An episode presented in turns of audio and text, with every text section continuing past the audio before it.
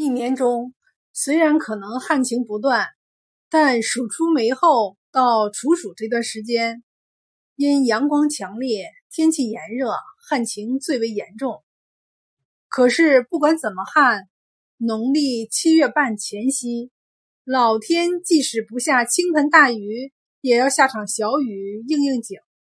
那么，为什么大旱不过七月半呢？相传有这样一个故事。很久以前，浙江富阳一座大山脚下有间茅草屋，里面住着母子俩。儿子孙归山已经十八岁了，小伙子既勤劳又乐于助人，乡亲们都夸他。他们租种了园外钱百贵的三亩水田，风里来雨里去。可即使风调雨顺，也只能勉强填饱肚子；遇上旱涝虫灾，只能靠野草树皮度日了。这一年一进入夏季，就开始干旱了，接连一个多月没有下过一滴雨，田地龟裂，溪流断水，村民们种的禾苗都是靠溪水灌溉。溪水没了，禾苗慢慢开始干枯，但村里还有一眼泉水。据说这泉水连着山上的龙潭，常年不断，就是一年不下雨也不会干枯。可是泉水被钱百贵霸占着，谁用水就要向他交一笔水钱。天旱后，水如油贵。钱百贵把水钱翻了一番，百姓们叫苦连天。天空还是万里无云，没有半点要下雨的迹象。村民们只好借灾三天，沐浴后赤脚露头的去山上的龙王庙求雨。可是烧了一个月的香，一滴雨也没有求到。这个时候，老龙正在庙后的深潭中睡大觉。说起这条龙，当年还被钱百贵的爷爷救过。那一年初夏，这条龙闲来无事，变作一条山鳗在溪中玩耍，被渔夫看到了。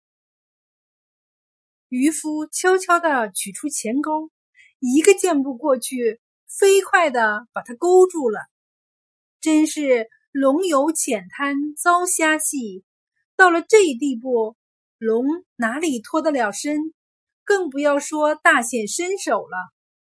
后来他被钱百贵的爷爷买走后，他知道自己大限将至，便流着泪水。钱百贵的爷爷看到慢嘴角的几条长须，像龙须。他是个大善人，心想，说不定真的是条龙呢，就把它放回了溪中。这条龙进入水中后，对着恩人点了点头，好像是在行磕拜大礼。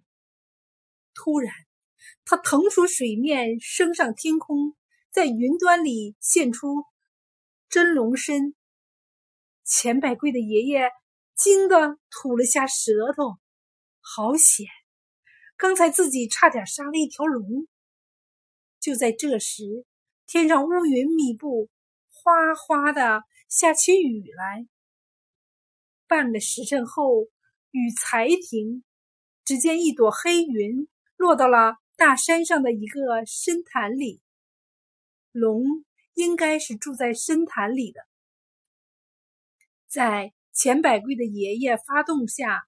全村人有钱出钱，有物出物，有力出力，因此才在潭前建起了龙王庙。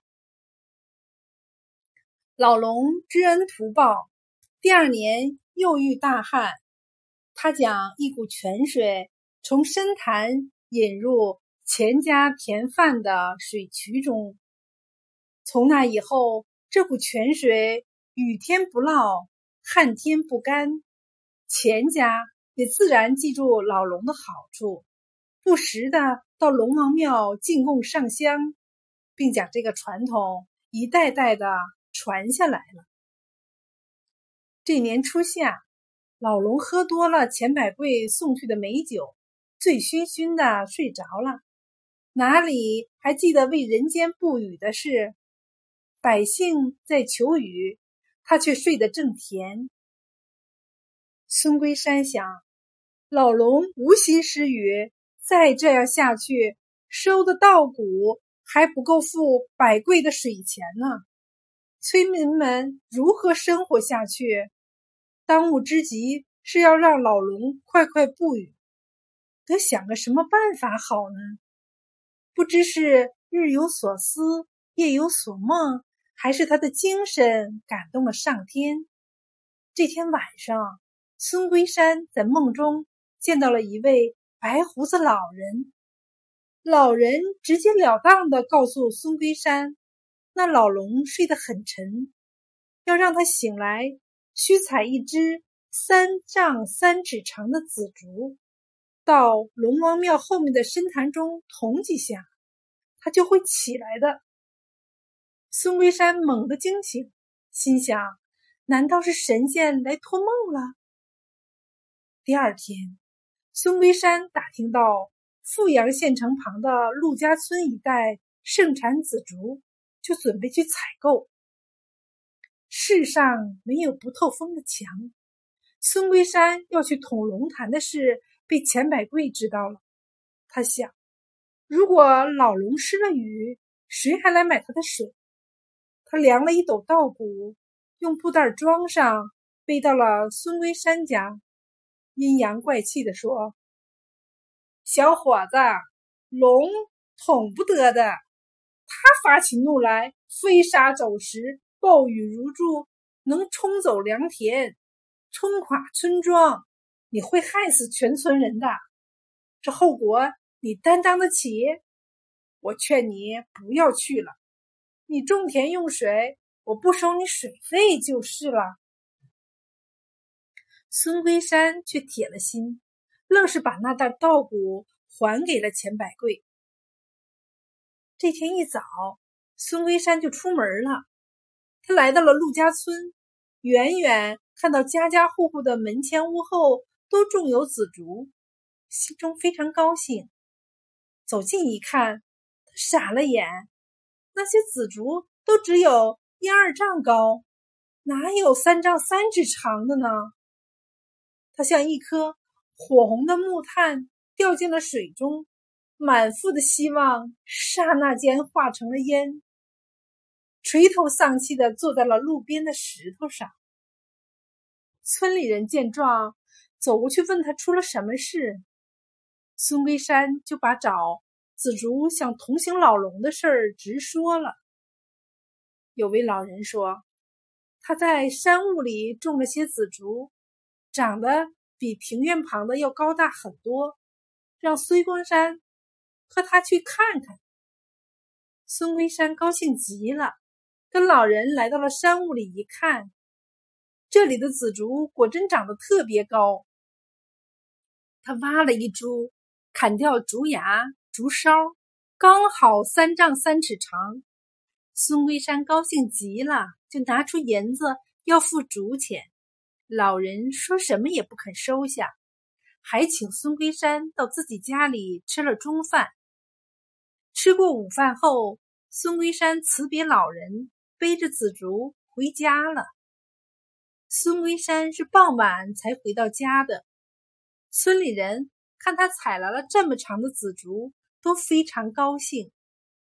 第二天一早，大家跟着孙龟山向龙王庙而去。因为紫竹太长了，在村里弄堂转弯处，紫竹在墙角上别了一下，竹竿中间竟破裂了。按说竹竿这么轻轻一别是不会损坏的，这其中肯定有鬼。孙龟山把紫竹放在地上，看到竹节处被人锯开了。事到如今。孙龟山只好再去陆家村向老人要了一株，因为紫竹太长，屋里放不下，只得仍旧靠在屋外的墙上。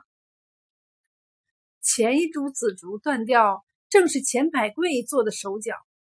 他见孙龟山又采来一株，又想如法炮制。三更时分，钱百贵又悄悄的去了。他把竹竿轻轻的横放在地上，拿出一把小锯，刚要动手，猛地听到一声捉贼的叫喊声。钱百贵还没有反应过来，已被等候多时的孙辉山和另外几个小伙子捉住了。那些人。也没有用照火照一下来人是谁，挥起拳头就打，痛打了一顿后，有意卖了个破绽，让钱百贵跑了。原来孙龟山想到钱百贵不让他去捅龙潭的事儿，就猜想到紫竹肯定是他锯的，于是暗暗的隐藏起来等着，看到身形和走路的姿势，孙龟山就知道来人是钱百贵。他有才有势，抓住他送到官府也不起什么作用，还不如打一顿。挨了打的钱百贵正是贼给狗咬，吃了苦头还说不出。回家后在床上整整躺了七天七夜，一只脚还被打断了，以后出门必须拄拐。太阳出来后。孙龟山背起紫竹，后面跟着全村的男女老少，浩浩荡荡的去了龙王庙。来到庙后的龙潭，孙龟山看到水面上有股气在往上冒，小的老龙在里面打呼噜，就对着那个深潭大声说：“身为神仙，应该以民福为福。”以民祸为祸，你不顾百姓死活，只顾睡大觉。我今天就要同刑你。说着，举起竹竿，用力扎进了深潭。那老龙正睡得香，忽然头上被捅了一下，立刻醒了过来。刚想起身，身上又被狠狠的戳了两下，几片龙鳞。也被捅下来了，老龙怒气冲冲，砰的跃出了龙潭。这时，孙龟山早已从深潭中抽出了竹竿，紧紧的握在手中。老龙发现了孙龟山，哈哈一笑：“原来捣我龙潭、打我龙身的是你，让我给你点颜色看看吧。”于是，他稳住身子，伸出前爪向孙龟山抓去。可是，还没有碰到他，就缩了回来，再用尾巴向孙龟山扫去，但又是没有近身，就连忙闪开了。